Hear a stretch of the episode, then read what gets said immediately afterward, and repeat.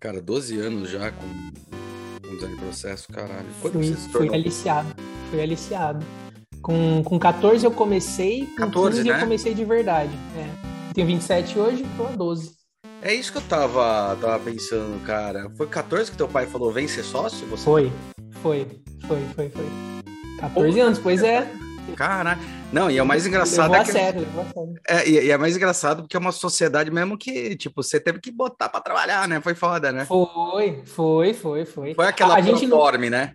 Não, não. A gente, no meio do caminho, descobriu que eu sabia lidar melhor com essa coisa do dia a dia da produção e ele fazia essa coisa de networking, comercial, muito melhor que eu. Olá, meu nome é Hulk Janelli, sou professor universitário, design de produtos, sócio criativo da Atom Studios, youtuber e podcaster. E hoje a gente está aqui com uma pessoa que eu tenho um carinho, tipo, enorme por ele, porque ele, ele, aliás, uma pessoa que está muito, muito próxima a ele foi responsável por eu me tornar designer, né?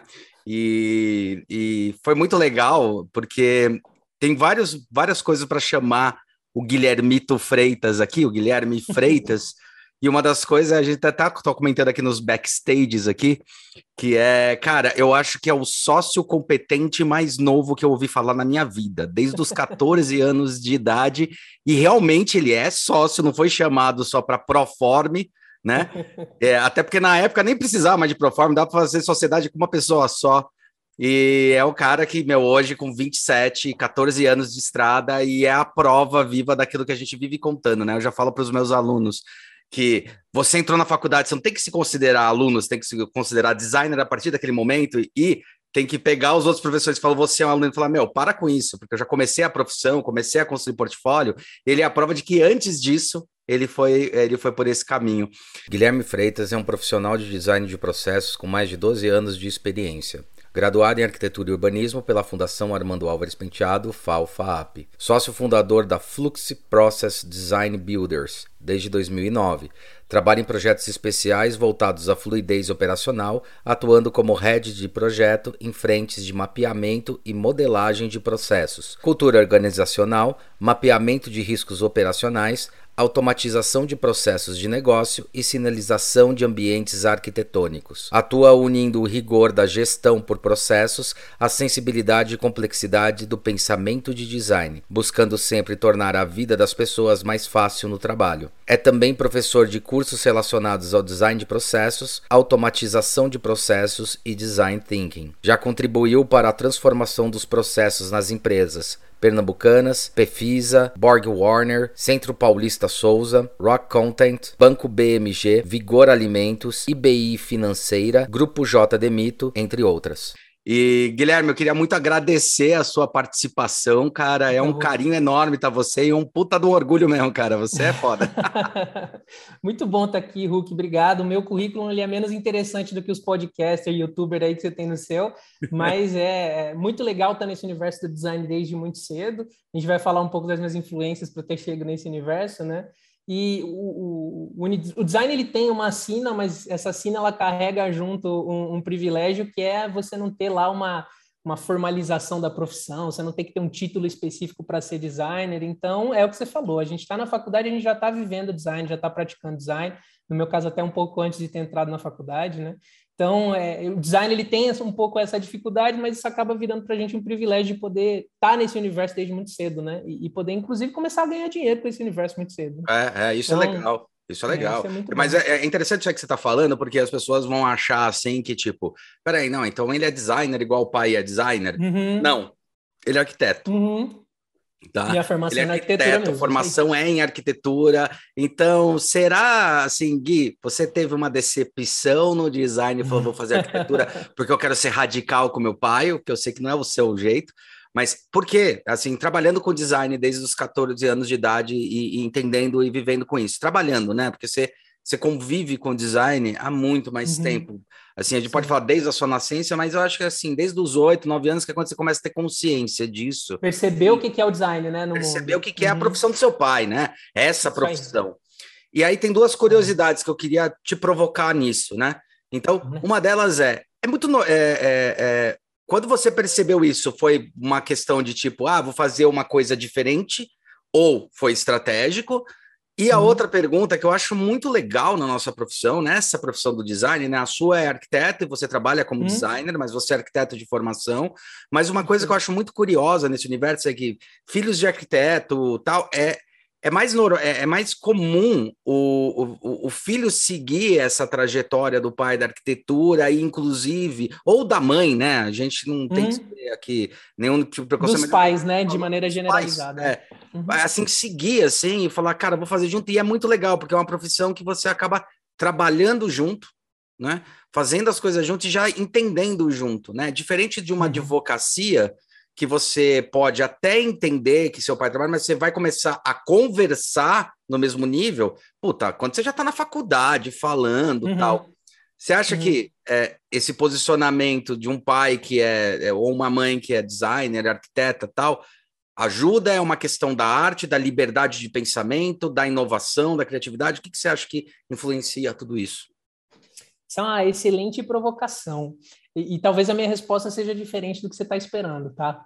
É, é, o, o Júlio, meu pai, Júlio Freitas, ele é bastante conhecido no cenário acadêmico, principalmente do design, é, e naturalmente isso foi uma mega influência para mim. Eu cresci é, ouvindo meu pai dando aula e dando palestras, eu ia nas faculdades com ele, então eu tinha contato com uma visão não apenas do design, mas uma visão sobre as coisas diferente do que, a, que os meus colegas tinham, porque meus colegas tinham a sua própria vivência, talvez uma outra experiência de pais, mas a, a ótica do design é muito interessante porque ela é muito generalizada, né? O design é. ele é um, uma maneira de pensar muito agnóstica. Você está falando de direito, você pode falar de design. Você está falando de culinária, você pode falar de design.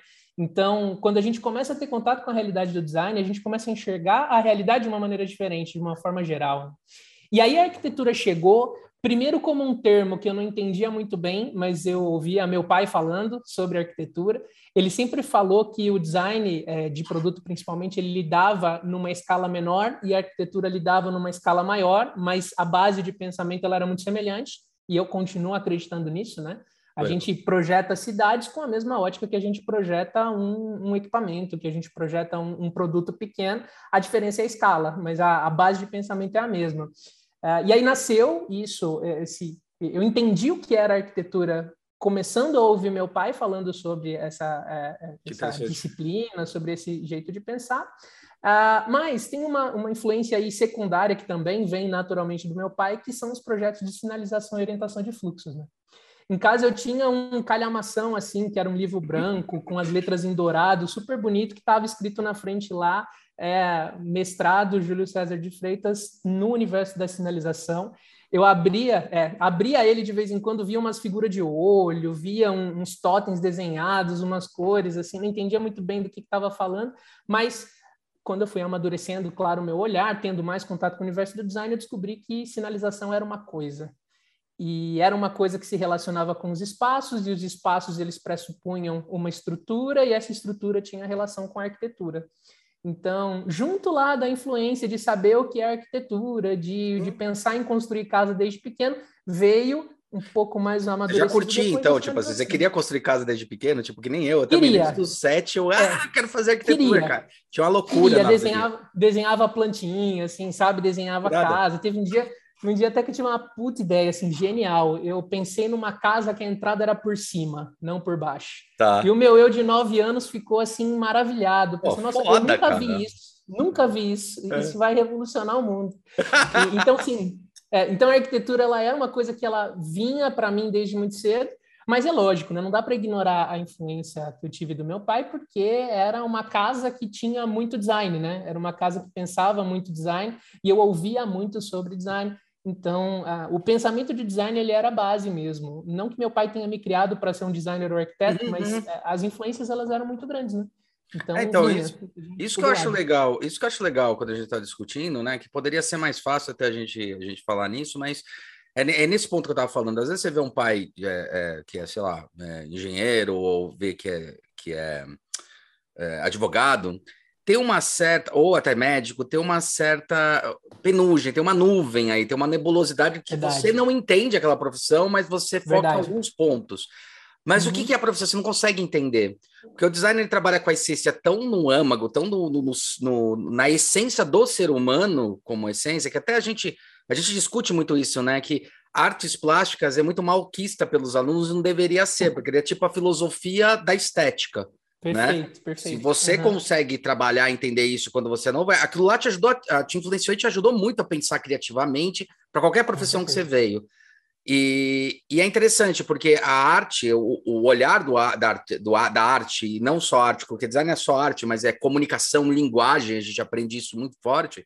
Ele permite você ter uma empatia e uma vivência muito mais próxima desde muito pequeno, até porque hoje em uhum. dia a gente insiste né, em quebrar os paradigmas que foram engedrados na gente quando a gente começou a fazer colégios que eram mais rígidos, né? Ó, para voltar a ser criativo, quebra essas algemas, repense uhum. possibilidades diferentes e repensa nessa casa com a porta aberta para cima, né? Que aliás foi uhum. engraçado você falar isso é, no, no seriado Cosmos que tem que uhum. agora foi para Disney, que é com Neil deGrasse, ele mostra uma civilização que tem que as primeiras civilizações quando fizeram as casas, as primeiras entradas era pela, pelo teto, cara. Olha Não só, tinha olha porta só. e janela, era pelo teto, assim, são construções edificadas e era pelo teto, assim. É muito legal. Eu esqueci o nome oh. da civilização, mas foram as primeiras casas que o pessoal, os arqueólogos acharam. Então você tem um buraco no teto. Roubaram a minha ideia descaradamente. Então, roubaram. Isso... isso é prova de que existe viagem é. no tempo, tá ligado? prova cabal.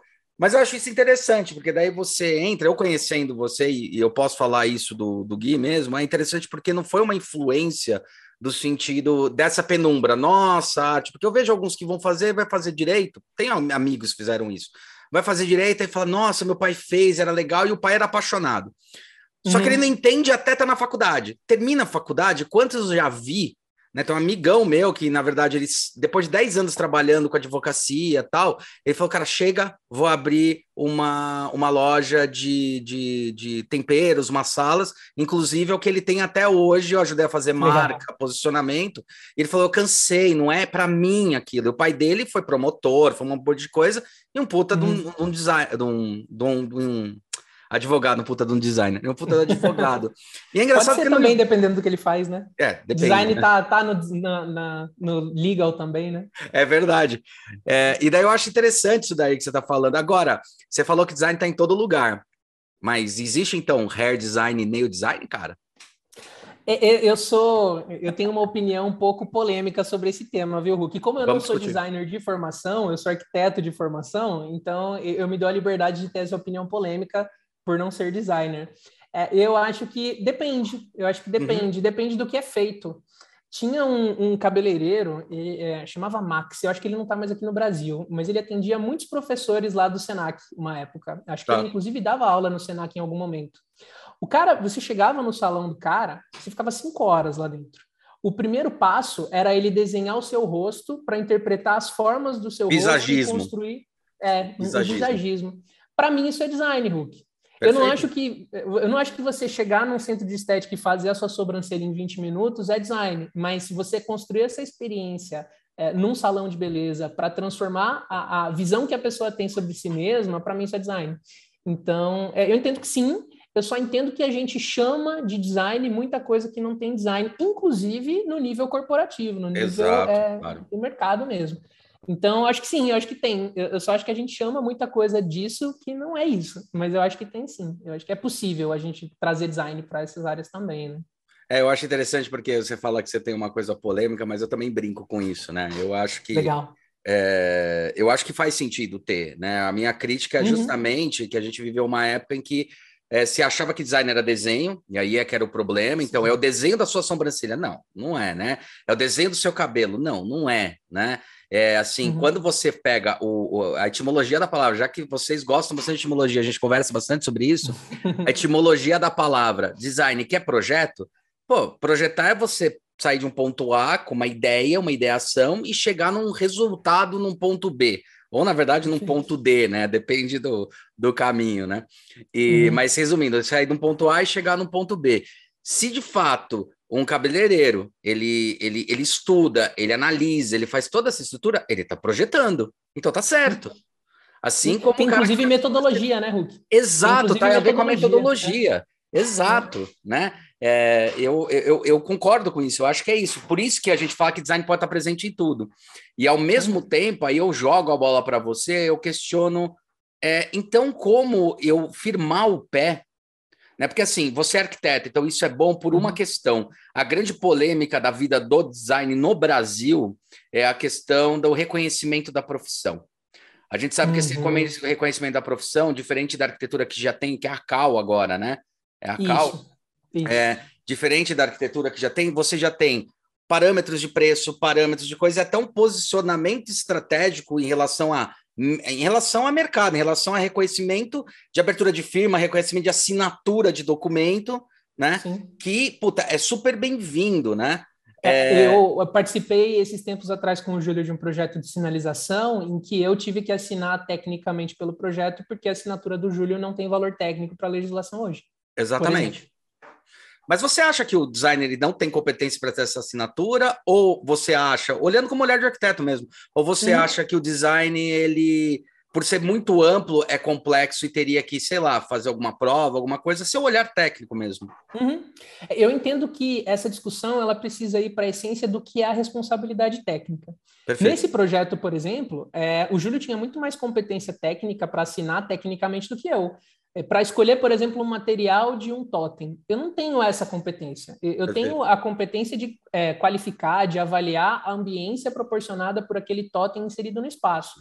Mas saber se uma placa de polipropileno funciona melhor do que uma placa de acetato, não faço a menor ideia. Eu chutei uhum. umas palavras aqui para ficar bonito na fala, mas o Júlio tem essa competência ou não. Então, assim, uhum. eu entendo que nesse caso a competência técnica do Júlio ela seria muito mais adequada do que a minha. É, é uma questão aí legal mesmo. Para você ter ideia, um engenheiro poderia ter assinado é. tecnicamente e está em outra seara completamente diferente e o Júlio não. Então, eu entendo que sim, a competência ela existe e muito mais qualificada em muitos casos. É, eu não tenho nada contra, inclusive, a formalização da profissão, acho que ela uhum. seria bem-vinda, mas também não tenho é, argumentos suficientes, não tenho nem experiência suficiente é, para avaliar se é bom ou se é ruim, sabe? Se, se eu é, apoio ou se eu não apoio. Inclusive, Mas eu teria um, um posicionamento que você acha, porque, por exemplo, cara, de certa forma, quando você fala isso do Júlio, você fala, cara, eu apoio o que é. deveria é, ter.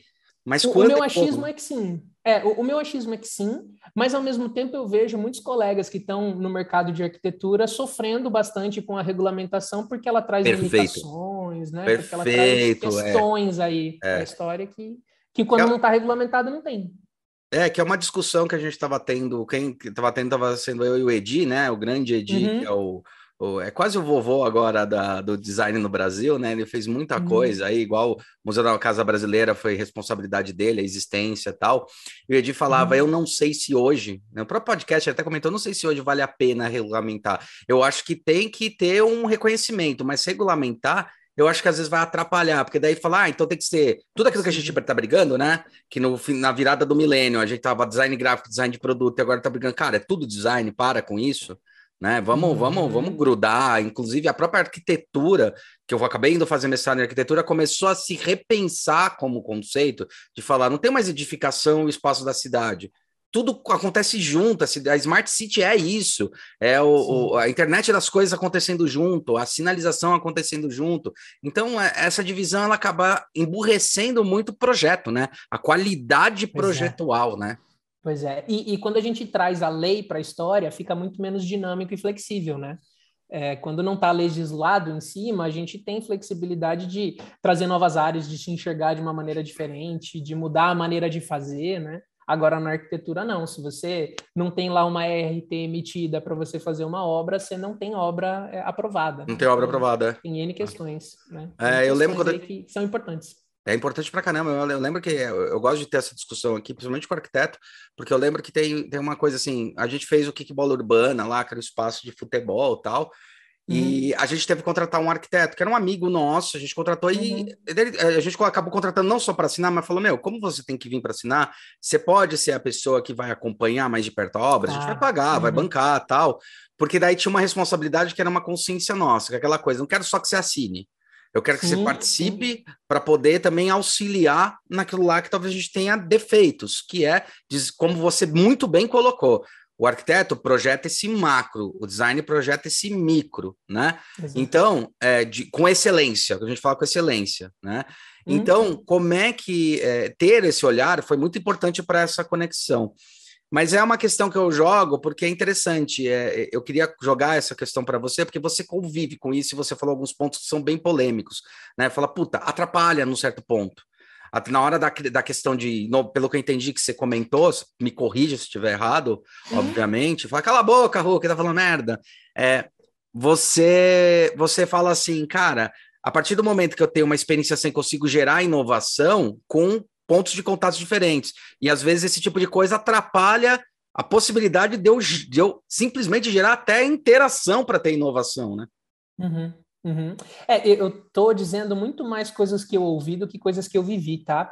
É, tá. É, a minha experiência na arquitetura como, como atividade mesmo, como desenvolvimento profissional, ela foi pontual em alguns momentos, mas hoje eu estou num universo profissional um pouco distante, então eu não posso te dizer sobre experiências vividas, tá? Uhum. As experiências vividas que eu tenho, elas são muito tranquilas porque a legislação não foi nenhum problema, nenhum benefício. Foi algo que precisava ser lidado, lidou-se, tá certo. Por exemplo, essa assinatura técnica que foi necessária.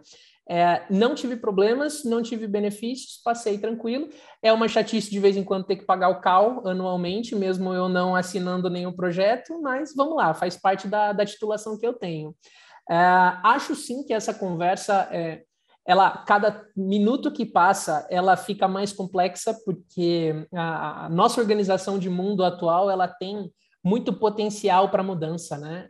As, Acontece, por exemplo, um evento como esse, que a gente precisou mudar a nossa dinâmica de ocupação uhum. da cidade, e aí tudo muda. De uhum. repente, a internet se torna um modal de transporte, né? Porque uhum. a gente uhum. usa muito mais internet Genial. do que. Genial, a internet se tornou um modal de transporte. Pois é. Genial, é. é. isso mesmo. Genial. E aí, e aí, assim, tudo muda, né? Porque o arquiteto ele tem competência, tem capacidade de lidar com esse novo modal. Quando ele estava lidando lá com o trem, com o metrô, beleza. Mas e quando a gente reorganiza, reestrutura os nossos espaços? Quando um metaverso começa a se tornar mais relevante, a formação de arquitetura ela te dá base para você construir experiências de ambientes na nuvem, experiências de ambientes não, com né? um, headset? Não. É, não, porque nem, nem o design dá isso, dá. design dá o, o que dá, é, o que dá talvez é a, a mímese, né? É você replicar uma experiência no virtual que você teria no presencial. Sim. Mas aí é uma puta redução, né? Você está pegando toda a capacidade que os ambientes digitais têm de proporcionar experiências diferentes e você está dizendo, ó, vamos replicar aqui o escritório lá da firma no, no digital para a gente ter o escritório no metaverso.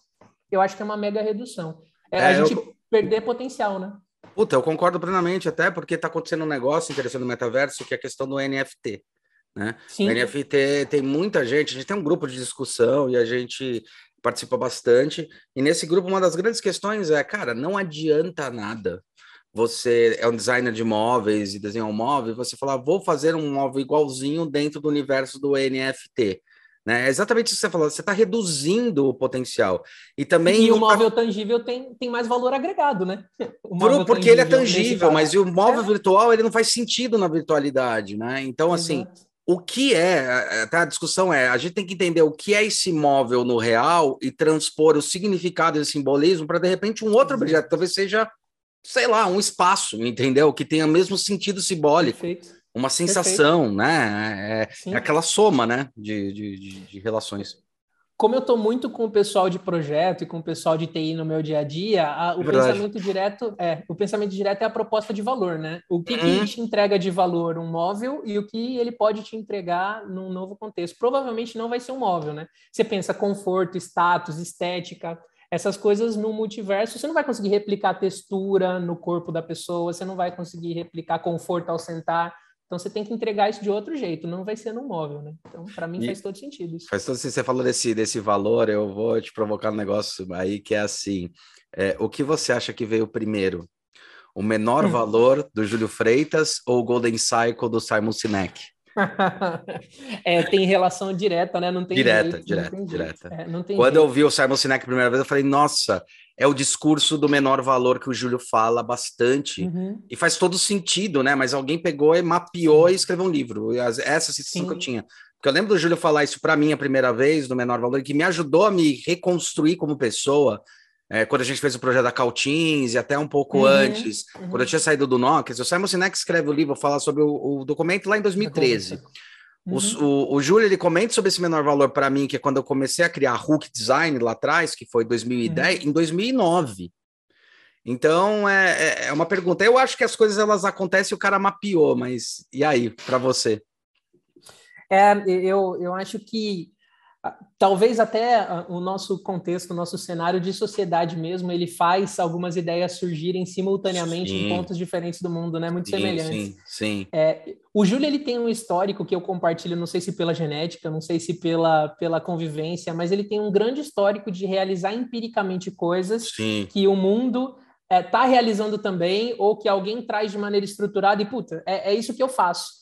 É, que bom que agora surgiu algum jeito de, de ter isso estruturado, né? Porque já era o que eu estava fazendo. Até que chegou um ponto que a gente junto, e a gente deve falar mais sobre isso aqui, criou uma abordagem para tratar Sim, de processo animal. junto do design, né? Animal, que é e é a fluidez, esse... que isso a gente tem é. que falar, cara. E, e, isso foi uma coisa que uh, o Júlio não só começou a fazer empiricamente, mas ele chamou um, um outro doido que por acaso era filho dele para estruturar junto com ele. Exatamente. E aí agora hoje a gente consegue fazer é, tem tem um, um, pouco o ônus do protagonismo disso, né? Que a gente tem que ficar explicando muita coisa para muita gente. Sempre. Mas ele conseguiu estruturar antes que outras pessoas estruturassem. E aí é, acabou criando um jeito de enxergar que a gente conseguiu criar lá formas de, de popularizar, de ensinar para outras pessoas e que está ganhando espaço, né? Está ganhando volume. É, mas isso é um histórico do Júlio, viu, Hulk? Muitas coisas eu ouvi dele, alguns anos depois eu li em algum lugar. E aí, Sim. puta, mas era isso que você fazia. É. Aí a, o fato de você ser, ser filho né, do, do, do, Júlio, na verdade, é só uma coincidência, porque vocês tiveram uma empatia de trabalho, empatia de projeto. E uma coisa que é, eu ia pontuar justamente nesse, nessa questão que a gente estava discutindo agora há pouco, que era a relação de quem veio primeiro, né? Ou o Golden Cycle, ou o menor uhum. valor do Júlio. Aí cabe, eu acho, uma coisa que é interessante, que uma crítica que eu tenho quando você tem um distanciamento muito alongado em relação à academia, que se esforça para se distanciar é, do, do, do, trabalho é, dali do dia a dia, né, do mercado, academia e mercado, e o mercado criticando também a academia, né? Então, meu esforço é tentar ver isso, porque, de fato, todos nós, quando a gente convive, a gente está convivendo ali no flor da pele e vai testando ferramentas, e vai implementando, e vai fazendo, e vai tendo, e o fato da academia estar tá tão distante e exigir tanta coisa burocrática, o que, que é o burocrático? Ah, você tem que fazer um mestrado, um doutorado, não sei o que lá, para falar que você é, pode provar alguma coisa, né? E, puta, às vezes essa, essa, galera tem tanto conhecimento, como o Júlio, que tem teste de campo, eu que tenho teste de campo, você que tem Sim. teste de campo hoje. Você fala, ah, eu tô há pouco tempo, mas, meu, você já tá há 14 anos, tá? Dentro da profissão. Eu tô há 22, não tem uma diferença tão grande tá? Uhum. E, e você tem muita experienciação que você poderia passar e seria muito mais fácil se a academia virasse e falasse: Meu, vem aqui, vamos escrever um paper junto? Eu tenho o know-how, mas você tem a experiência. Vamos escrever um paper junto com o seu know-how, coisa? Porque o que eu percebo é isso: a gente experiencia, muita gente enxerga, percebe, daqui um tempo alguém desafia para falar. Vou fazer um trabalho de mestrado sobre isso, porque várias pessoas já comprovaram que aquilo é eficiente. Que, aliás, não deixa de ser de, de uma maneira é, o, o, o, método científico. Testei, validei, retestei, validei e agora eu posso escrever um paper. Mas está tão distante do mercado que eu acho que isso acontece, acontece essa, essa bizarrice, né? Que é exatamente esse ponto que você falou. Pô, as coisas que o Júlio estava falando sobre menor valor eram coisas que ele estava falando e algumas pessoas estavam começando a compreender isso que afinal foi exigido da gente quando o design thinking explodiu como é, uma maneira de se repensar negócios, modelos, se repensar, na verdade, projetos, né? Vamos ser honestos em relação a isso. Então, é, essa é a grande crítica, eu acho que esse é o apontamento, né? É, que eu tenho, porque a academia ela fica muito ultrapassada, né? Ela fica quatro, cinco anos até escrever alguma coisa que de repente a gente já sabe há muito tempo e a gente já conviveu com aquilo há muito tempo. Mas não sei se você concorda ou não, você quer discorrer sobre alguma coisa, mas uma coisa que eu queria te perguntar e que eu acho legal falar sobre esse trabalho de vocês é que o escritório de vocês é de fato um escritório que trabalha com serviço na veia, com serviço no seu âmago, porque as pessoas confundem serviço com ah, o que está na internet. Não, mas vocês têm toda uma lógica de serviço de movimentação, eu adorava os, eu adoro os gráficos que vocês fazem, que são gráficos de circulação, de como vai funcionar cada elemento, toda essa lógica de computação, toda essa estrutura que vocês implementam. Então explica para o ouvinte, de uma vez por todas, que raios é o design de serviço. Muito bem, Hulk. É, falando um pouco sobre o tópico anterior, eu acabei me afastando da academia justamente por conta dessas burocracias. Assim, eu eu acho que eu tenho até uh, os interesses e as aptidões que casam com a academia, casam com a sala de aula e com a pesquisa, mas eu não tive é, capacidade de lidar com a burocracia da, incentivo, da né? acadêmica. O incentivo, é. né? É. é. na verdade, não é bem. Não, não é incentivo da academia. Incentivo. Não, incentivo da academia. É, isso. Mas é, é, é, disso mesmo que eu estou dizendo. É, eu tinha muito tesão em participar, por exemplo, das disciplinas que eu participei lá no mestrado da USP, sabe? Era muito legal participar. A de ouvinte, né? Era bom. É, animal, isso. animal, participei animal. de é, participei de duas disciplinas Legal. lá que foram muito legais. É um nível de discussão muito diferente do nível da, do mercado. Porra. Porque a gente tem espaço né, para complexidade, uhum. sabe? É, estudar Derrida e é, para conseguir compreender a complexidade para aplicar ela em contextos de design. Muito legal, muito bacana. Mas é, pensar que eu precisaria desenvolver um projeto de pesquisa que tivesse alinhado com o projeto de algum doutor, para eu conseguir entrar num processo, passar por um processo seletivo e conseguir desenvolver o, o meu trabalho de mestrado é, e ter que lidar com todas as coisas que fazem parte dessa coisa também da carreira acadêmica, não não foi, não rolou. Eu, eu é, e, acabei deixando. É, e até para completar, desculpa te acordar, mas é interessante completar um negócio que é legal isso aí o que é frustrante, que me foi frustrante quando eu fui fazer mestrado, que eu falei, vou para a carreira acadêmica, quero também ter essa carreira acadêmica. Mas uhum. o que me foi frustrante é que quando eu comecei a fazer o mestrado, teve um momento que eu fiz, fiz a pesquisa, como todo designer faz. Meu, fiz um uhum. levantamento fudido. Eu, eu sei o levantamento que eu fiz, fiz um levantamento fudido de todos os corks. Eu fui nos corks e levantei, porque não existia esse termo, né? Sim. Tal, não sei o que lá, e cheguei em conclusões. Quando eu cheguei para minha, para minha orientadora, isso uhum. meio seis, seis meses fazendo trabalho tal, eu já cheguei a algumas conclusões. Uhum. Falei, ah, então, e daí eu acho que no trabalho final eu vou fazer as conclusões base disso e falar, não, não, para por aí. Falei, para por aí o quê? Você não pode chegar em conclusão. Falei, por quê? Não é doutorado? Porque mestrado não é o momento, é só doutorado. Falei, porra, você tá... eu falei para ela, você tá de zoeira comigo. Ela, não, porque é assim que funciona. Eu falei, meu, como vocês são, como vocês são velhos. Aí ela falou, mas por que, velho? Eu falei, cara, até na pós é, lato senso, eu consegui chegar em deduções. Na estrito senso, eu não posso, eu tenho que deixar para o mestrado e, cara, quando é que vocês usam um profissional da minha área? Porque assim, daí eu falei isso, eu falei, eu, quanto profissional da área minha, eu sei que eu faço uma pesquisa decente, uma qualificação de pesquisa decente. Vou lá a campo, estudo, pesquisa, uhum. a gente tem essa habilidade quanto designer, né? Quanto um designer que trabalha com isso. E eu levantei esses dados e eu sou obrigado nos meus clientes a chegar em conclusões relevantes para o mercado. E eu não posso ser a preferência de mim mesmo. Não. Falo, pô, por isso que não vai para frente. Eu juro que eu falei isso. Ela ficou meio brava comigo. Eu falei, cara, é aí que tá a falha. Porque quando eu descobri o que era um paper, eu me encantei. Quando ele falou, ah, um paper é como se fosse uma. Eh, assim, resumindo, né? O paper é como se fosse a patente da sua ideia.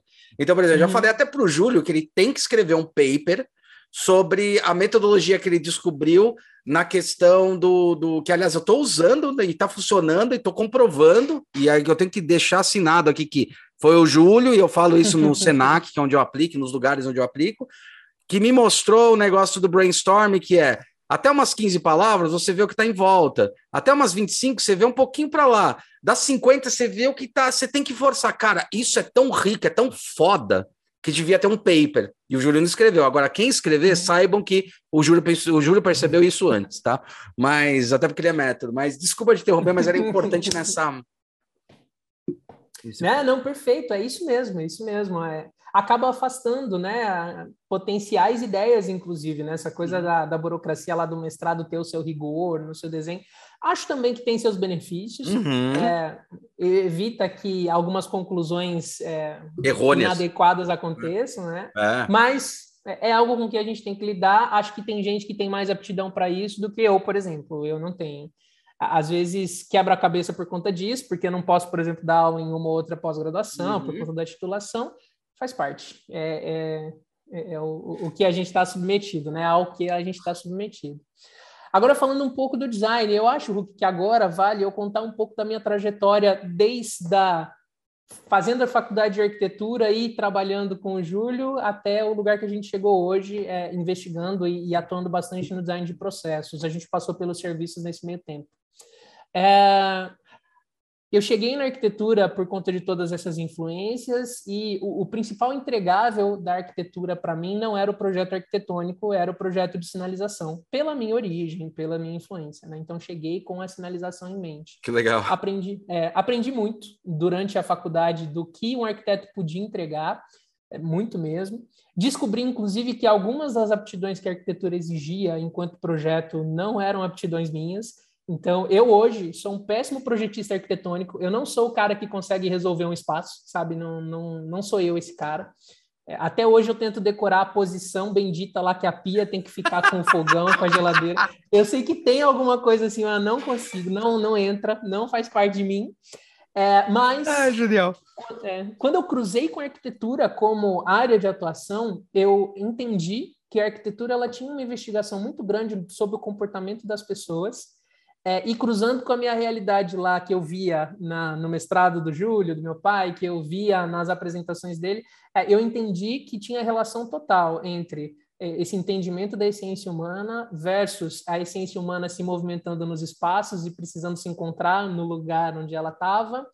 Uh, em especial, o projeto que a gente atuou junto, inclusive, lá na Caltins, né, que a gente uhum. fez a, o, o, projeto de sinalização lá da, da jazida de calcário, foi um projeto de muita complexidade, de vários, por vários vieses diferentes, né?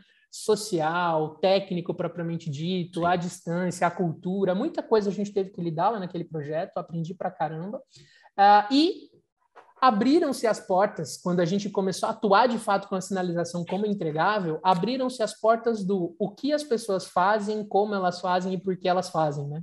Que se a gente pega lá o sign, que a gente está falando do porquê elas fazem para chegar até o que elas fazem. Perfeito. Encantou, encantou. Assim, a gente percebeu que essa era uma aptidão nossa de conseguir lidar com a complexidade disso, dessa realidade, do porquê fazem, como fazem e o que fazem. É, a gente migrou do universo da, da sinalização para o universo dos serviços, a gente começou a atuar um pouco com aquela coisa, sabe? É, business plan.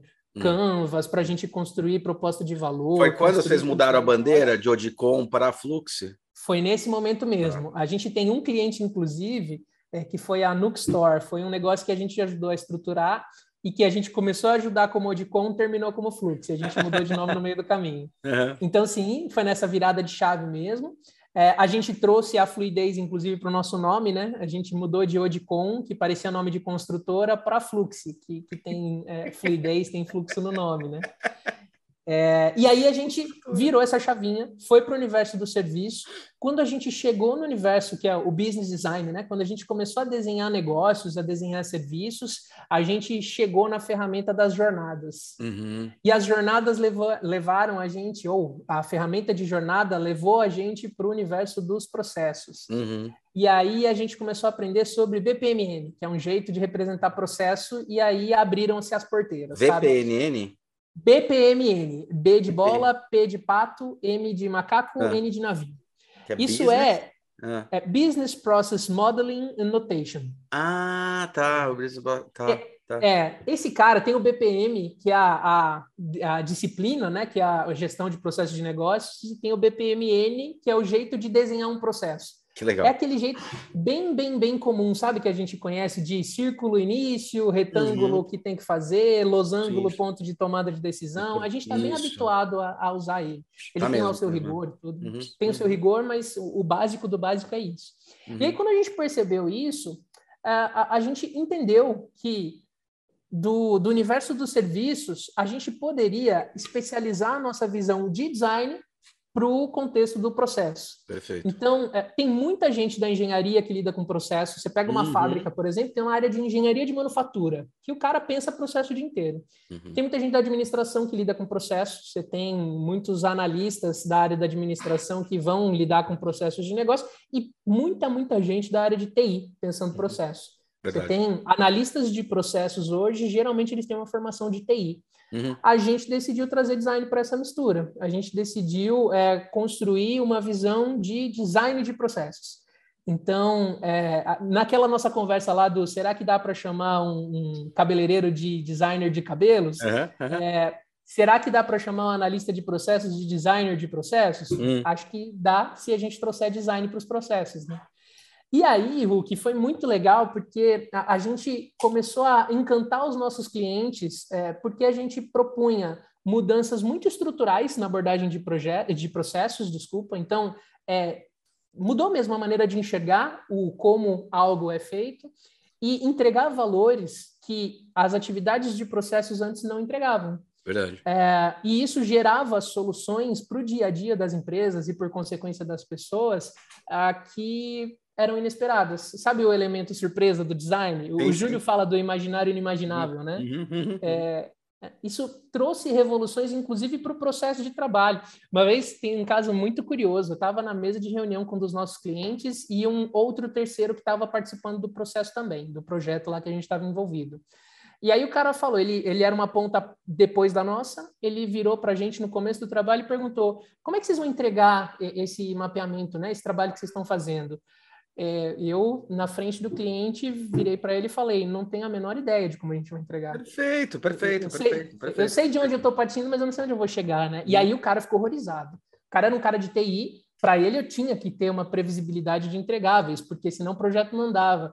E, por sorte, nessa oportunidade, o cliente era um cliente que já trabalhava com a gente há um tempo, e, e ele deu risada na hora, e ele usou lá uma analogia que, é, para gente do design, e eu me incluo nessa por me, me ver hoje como isso, designer de processo, isso, né? né? convivendo com isso, mas para gente que é da realidade do design, é, é muito comum.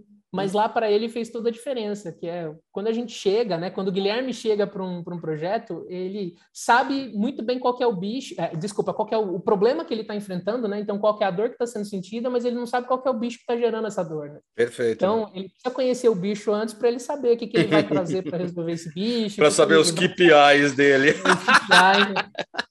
Aí entra, né, essa sopa de letrinhas, esses jargões do povo, a gente tem que é aderir a alguns.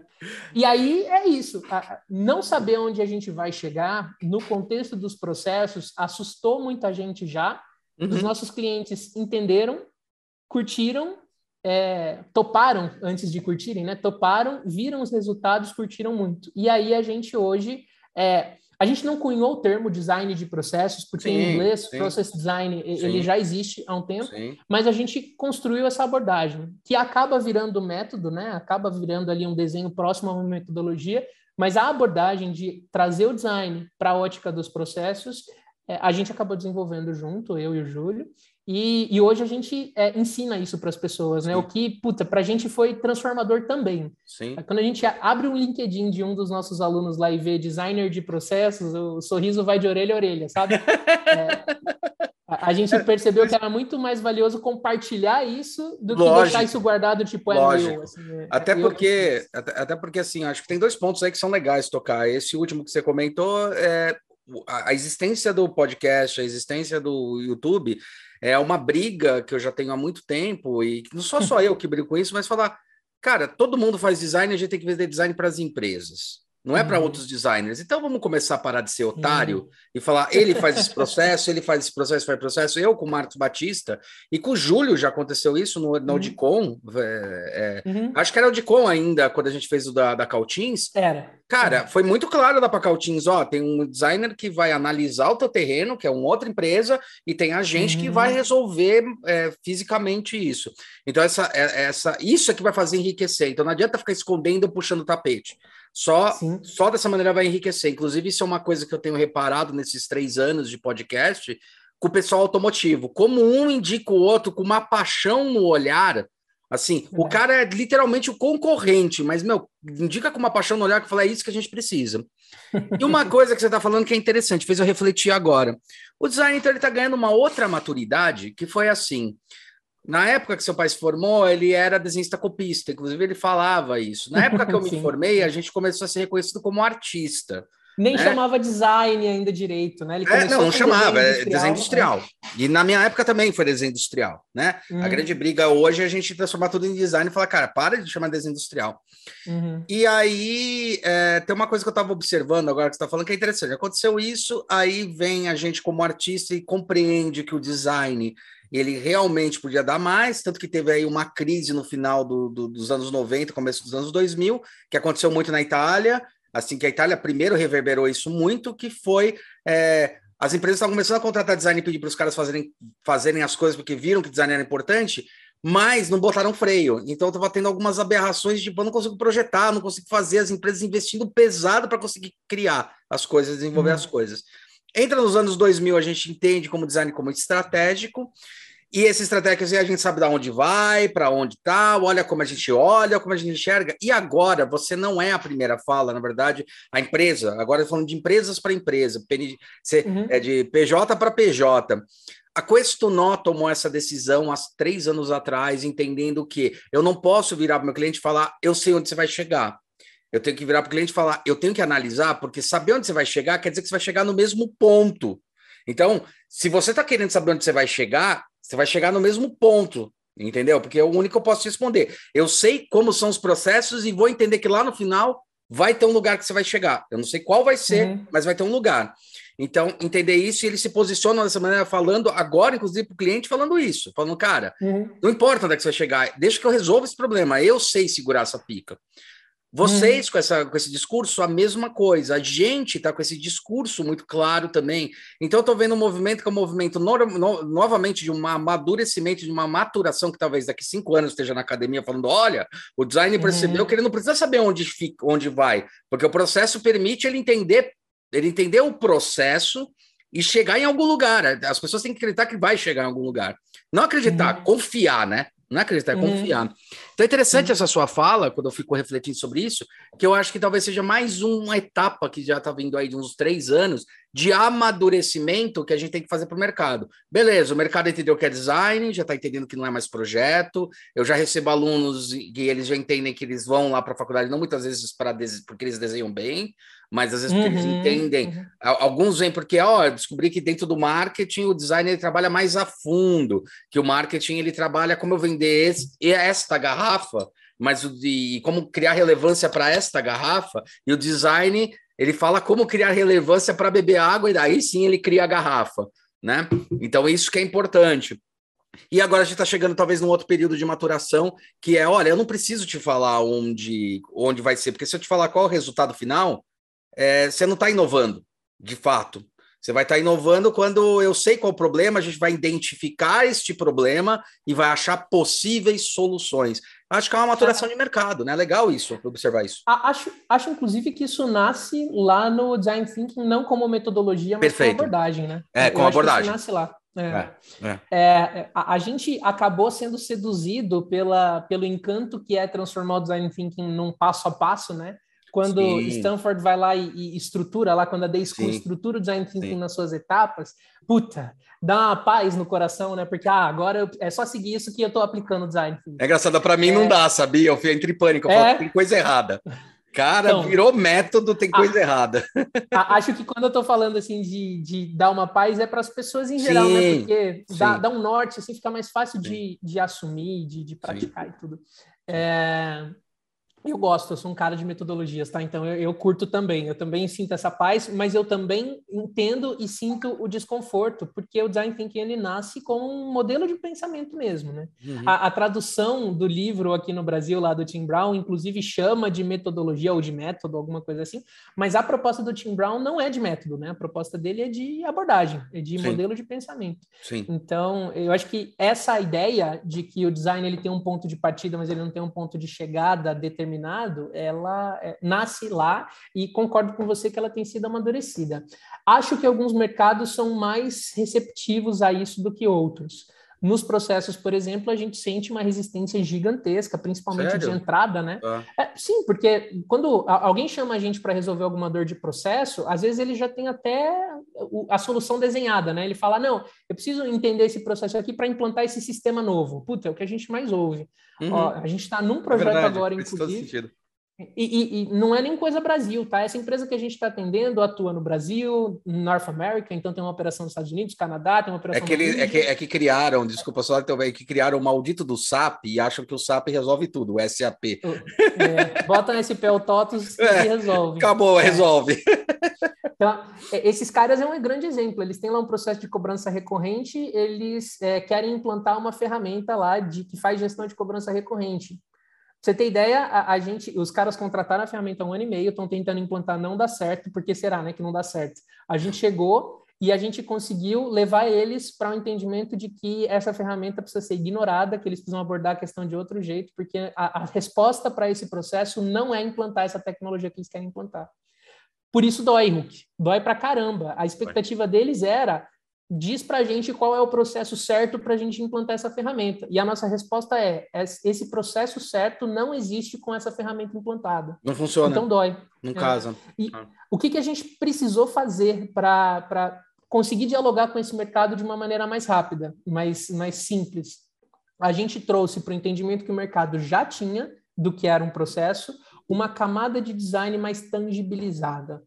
É, o, o, o, mercado de processos entende muito bem duas expressões que é o as is you to be.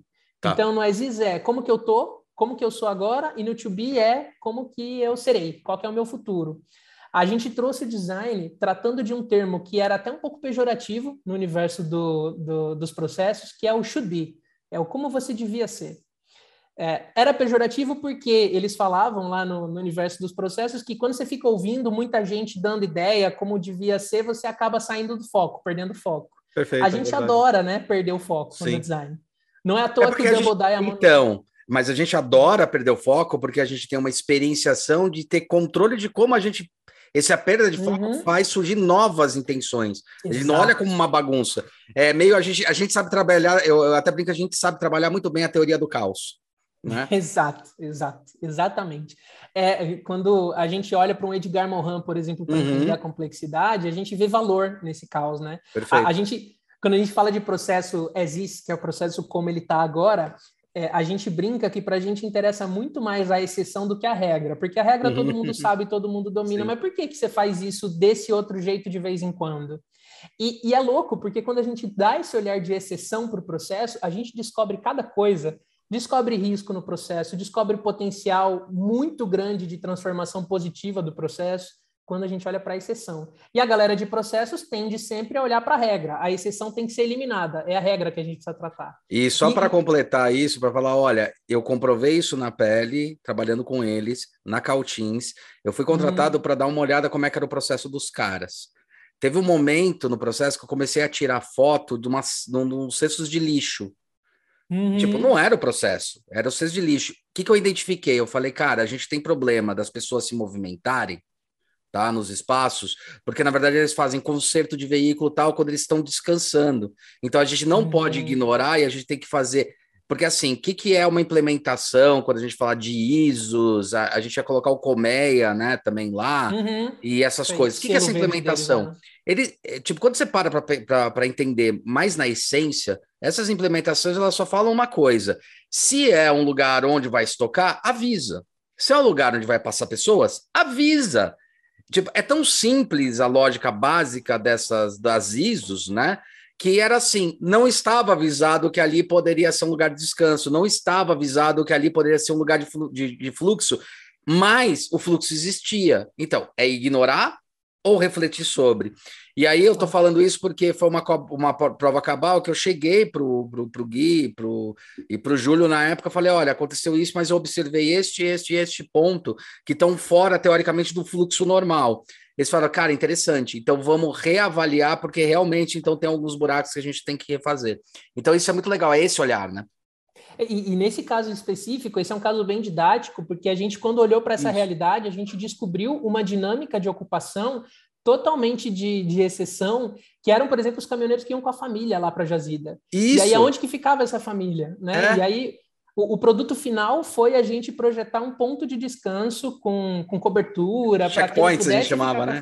É. isso. É. E, e, a origem disso estava numa percepção de fluxo excepcional, né? Numa percepção ali de fluxo alternativo. Não era o, o, comum.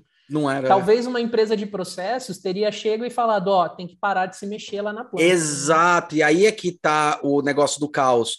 Por quê? É. Porque assim, os processos eles existem para organizar, mas é para organizar o quê? Organizar para deixar todo mundo quadradinho no mesmo coisa, ou para entender que existe um fluxo e como a gente lidar com este fluxo, né? Perfeito, Eu acho que esse que é o ponto, né?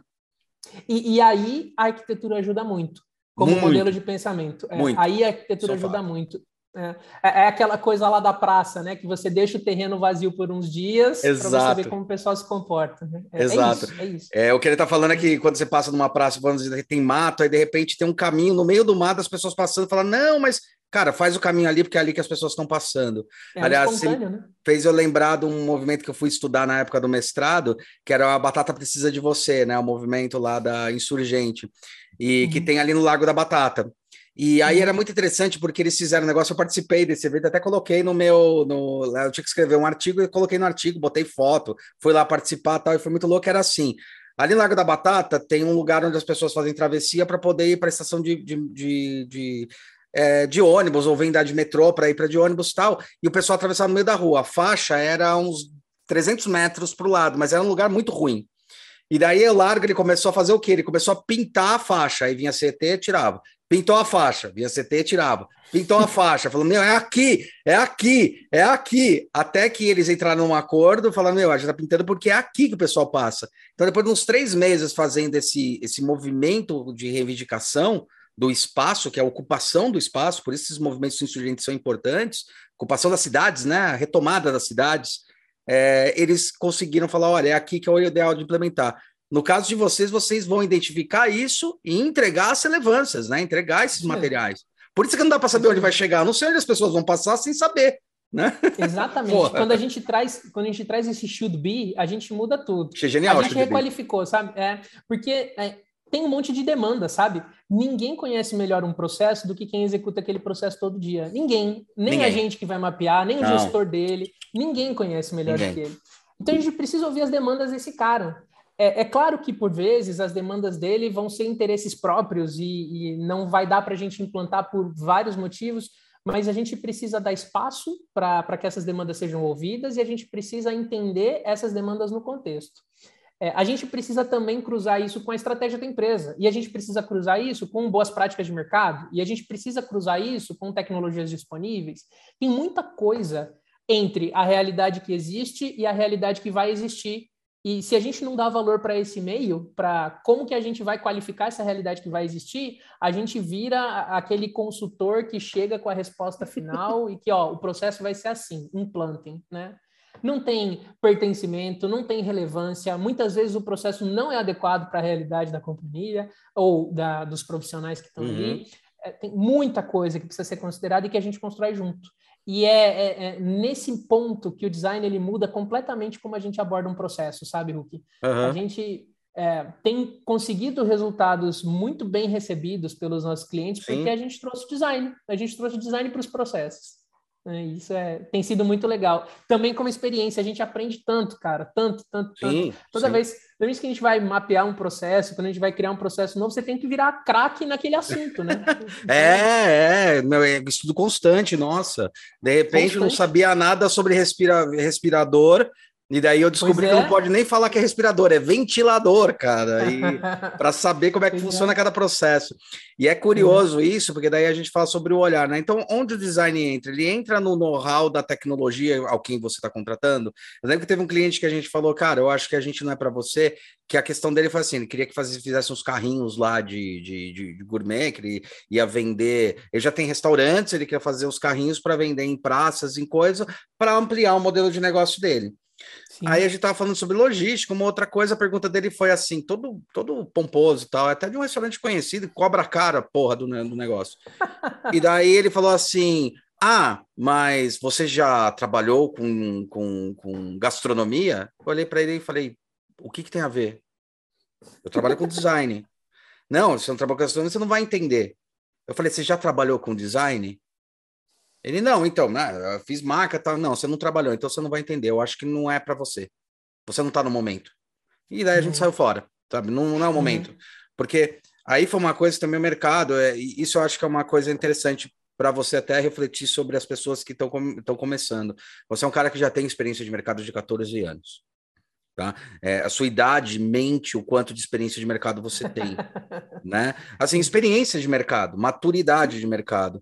E mais ou menos com uns 27 por aí, quando a gente se formou faz o quê? Uns 4, 5, 6 anos de formação, você já tem esses 14 uhum. anos na, nas costas. E tem uma coisa que é justamente essa ansiedade, né? Então, assim, é realmente se colocar, se, se posicionar perante o cliente, falando, cara, você não sabe o que eu faço, mas eu sei que eu posso resolver sua problemática. Eu costumo dar um exemplo que eu acho que funciona legal do advogado de novo, que é aquela história. Ah, você, teu chefe está abusando de você, tal. Você sabe que você tem que entrar com um processo contra ele. Você sabe até que é um processo para é, questão de, sei lá, é, é, autoridade, alguma coisa assim. Eu quero processar. Você sabe montar o processo? Não. Então você contrata advogado. Design é a mesma coisa. Você pode uhum. até saber que você precisa de um logo, que você precisa de uma marca, que você precisa arrumar a ordem da sua fábrica, do seu chão de fábrica, do seu sistema e falar, ah, meu, beleza, mas você não sabe como executar, a gente sabe como executar, né?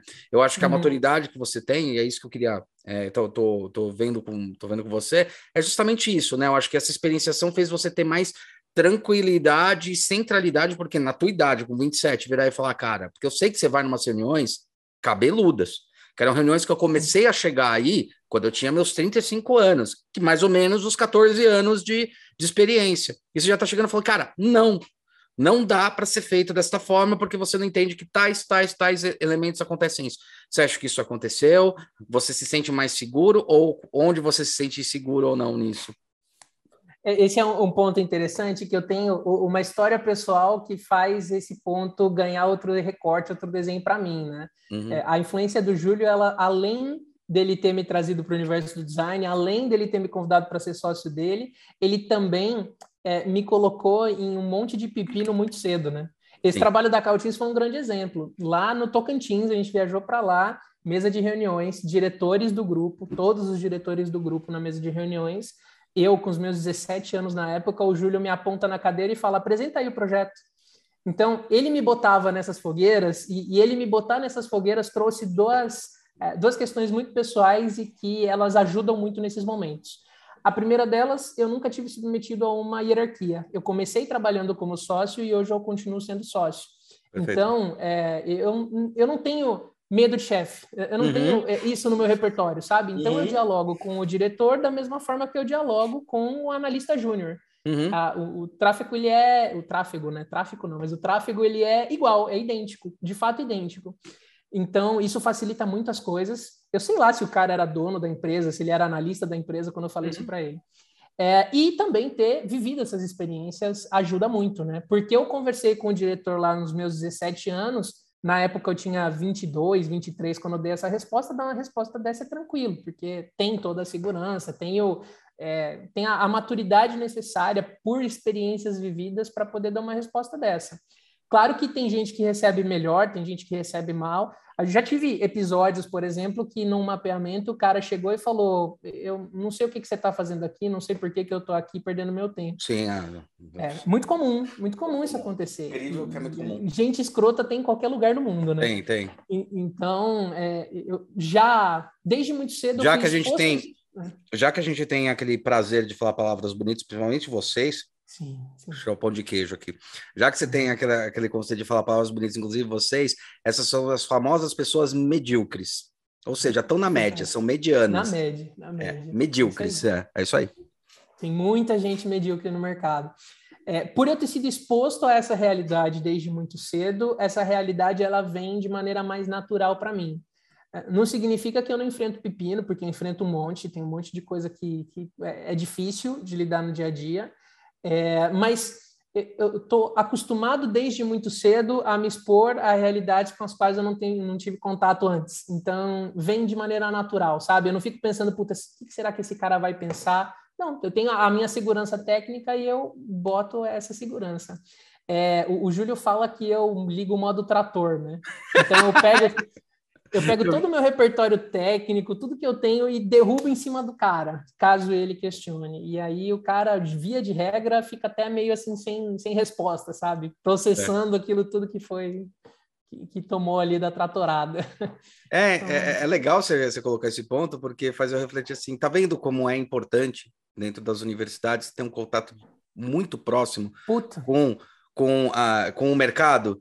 Porque, assim, muito. uma coisa que eu sei que acontece lá fora lá fora tem alguns problemas, né? Que os caras eles, uhum. eles, eles travam por, por, qualquer coisinha, a gente se vira. Isso é uma puta qualidade brasileira, mundo afora.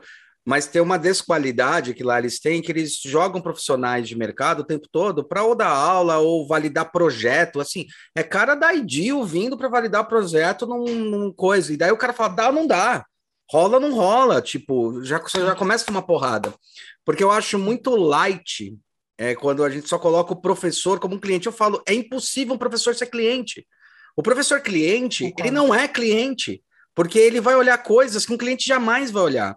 Uma coisa que eu, eu converso muito com os alunos de um exemplo bem tácito, assim, bem simples, é saber ler o cliente. O cliente ele está acostumado a sempre reclamar das coisas, sempre querer a mais.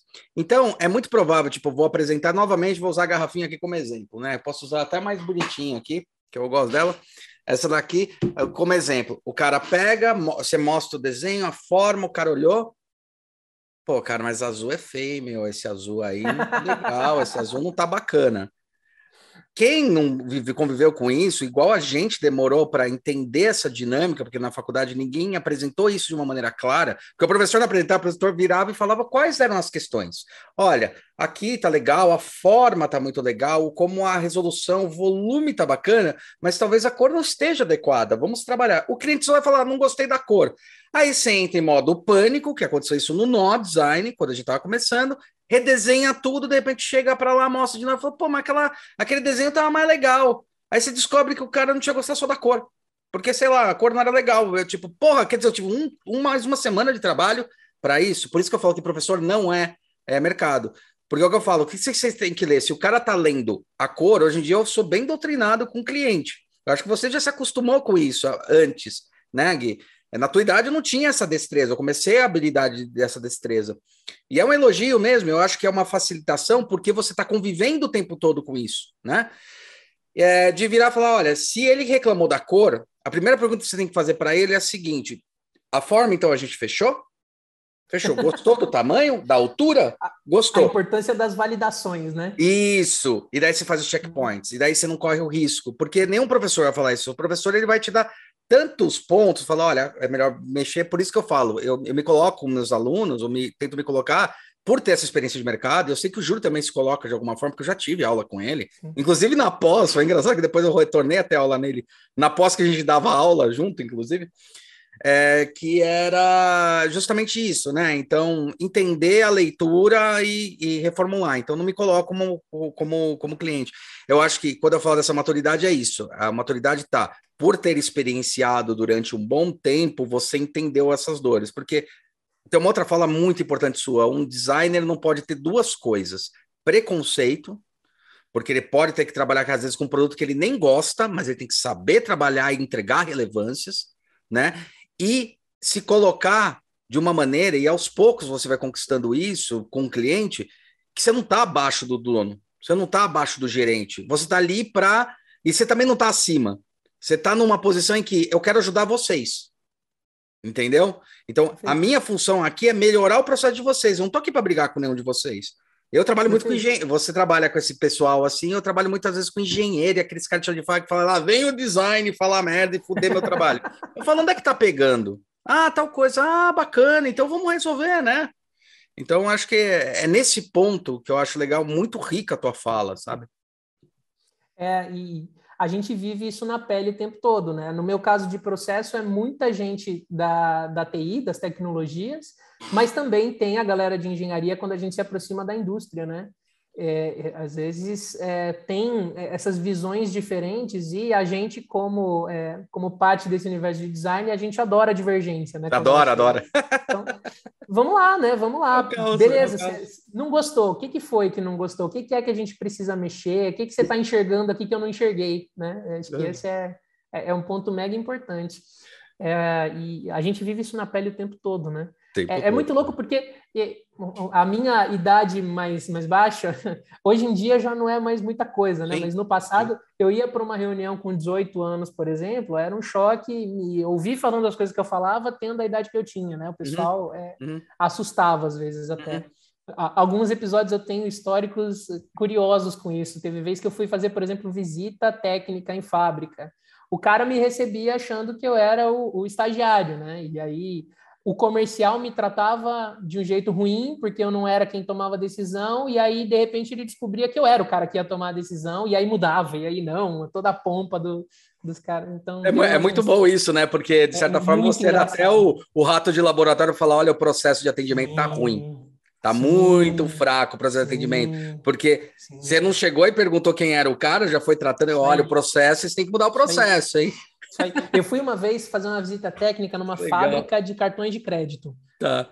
Puta protocolos rigorosíssimos, né? E o cara do comercial me recebeu, eu cheguei um pouco antes do que o resto da equipe, e foi isso. Assim, o cara do comercial ele me tratou como se, sei lá, se eu fosse o assistente de alguém é, que era assistente de alguém e não tem problema nenhum em ser assistente, mas ele não me tratou como uma pessoa que toma. É, na verdade, a empresa está né? errada, porque mesmo se for assistente, é, tem que tratar bem. A empresa está errada. Tem que tratar bem, é. tem que tratar bem. Estou falando sobre a visão estereotipada. Sim, que sim, que né? tem, tem pra caramba. Pô, o estudo, de, o estudo de neuromarketing que faz um puto estudo fudido que você vê na internet direto, sim. que assim, você bota um cara negro de terno na frente da câmera, o pessoal acha que é motorista. Você bota um cara Exatamente. branco na frente da câmera de terno, o cara acha que é um empresário. Exatamente. E na verdade eles fizeram até uma provocação que era o contrário.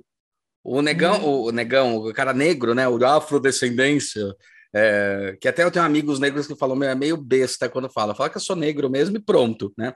Mas vamos lá. É, o, o, negro falando, e ele era gerente, ele era um gestor de uma puta empresa, e o outro era motorista. Não desvalidando ou não, mas tem esses estereótipos, né? Que são, são delicados. É, eu, como a minha posição, ela sempre foi uma posição ali de um, um pouco o, o, oposto, né? A quebra do paradigma ali, eu me divertia com isso. Claro que tem cenários que não são nada divertidos, né? Você citou, por exemplo, não tem nada divertido, mas eu me diverti a beça.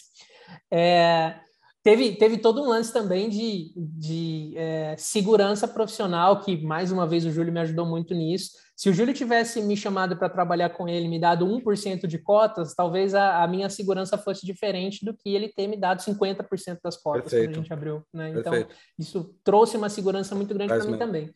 É, mas o design ele também dá muita, muito auxílio, muita robustez nisso, sabe? Quando a gente tem o, o design como modelo de pensamento, a gente tem subsídio, inclusive teórico, para defender uma posição dessa. Verdade. Né? Para dizer para o cara, ó, oh, eu não sei onde eu vou chegar. Como assim você não sabe onde você vai chegar? Aí beleza, né? E você traz lá todo, todo o arcabouço teórico de complexidade Verdade. de design para dizer para o cara, viu? Se, se você soubesse onde você vai chegar, você não precisava de mim, né? Você podia Exato. só escrever aí onde você vai chegar e tá tudo certo. É, é. é é, é, é, fascinante esse universo do design quando a gente leva ele para os processos, porque a gente muda o jeito de fazer as coisas. A gente tem sentido muito isso e às vezes gera desconforto, mas a gente se diverte muito nesse desconforto quando Sim, ele acontece. Com certeza é, é, é, é, o nosso é o nosso combustível, né? O caos e o desconforto. Isso não quer dizer para quem está ouvindo que a gente trabalha e gera caos. Não, a gente sabe trabalhar uhum. com caos e gerar ordem e organizar. Só que cada roupa, cada empresa tem a sua roupa e a sua medida. E a gente avalia e entende qual é essa medida e qual é essa roupa que tem que ser vestida. E a gente é o cara que faz isso, né? Gui, a gente já passou até de uma hora, mas foi divertidíssimo Uau. conversar com você, cara. Uma delícia. E, é, cara, que a gente agradecer e queria saber, então, para o Guilherme, o que é design de processos e de experiência? Para mim, hoje, pode ser que amanhã mude, mas para uhum. mim, hoje, design de processos é fazer com que a vida das pessoas no trabalho fique mais fácil. Porque quando a vida dessas pessoas fica mais fácil, tudo melhora. Produtividade melhora, ganho melhora, é, perde menos, retrabalha-se menos fazer a vida das pessoas ficar mais fácil no trabalho. Acho que isso é o que define para mim o design de processos. Muito bom, Gui. Perfeito, cara. Eu queria agradecer. E galera, ó, bom dia, boa tarde, boa noite, que eu esqueci de falar. E vocês, vocês, os Mequetrefe, não estão clicando aí para seguir a gente o tempo todo? E dá uma olhada lá no YouTube também, eu quero o joinha, que isso é importante para saber sobre o resultado. Cara, você consegue acompanhar o Guilherme, o trabalho dele, da empresa dele, junto com o Júlio Freitas também, que são os dois são sócios. Tá embaixo os links e também vocês podem ver alguns trabalhos. Vocês têm Instagram, essas coisas para a gente seguir também? A, a, gente tem da, da, da Flux, que é o nosso escritório de, de design de processos, uhum. mas a gente tem principalmente lá na Edux, a nossa atividade nas redes, né? Verdade, é a gente esqueceu de falar da Edux, é. que é uma parte de, de educação sensacional. Segue lá, porque tem Edux, tem uns cursos lá animais. E é bom vocês se inscreverem e fazerem, cara. Que você vai ter aula. Acho até É, já até que vale o parênteses, a gente é, encontrou na Edux o jeito de divulgar o design de processos, a gente tem lá o nosso curso de design de processos e foi o que trouxe relevância para esse tema, é o que eu falei lá, né? Ver gente botando designer de processos na tagzinha do LinkedIn é muito bom. Tá lá na Edux, a, a gente adora falar sobre isso e o nosso Instagram, direto a gente bota lá conteúdo sobre o tema, umas dicasinhas lá rápidas também sobre isso é o eduxi.escola lá. Acho que eu mando para você, você bota aí na descrição, né? Sim, tá, vai estar tá tudo aqui embaixo na descrição. Segue, compartilha, vai atrás, pentelha esses dois que vale muito a pena. E quem quer ser designer de processos, esses são os caras que eu conheço que são os melhores, os mais afinados, tá? É, mas é isso aí. Valeu, galera. Bom dia, boa tarde, boa noite e até a próxima. Gui,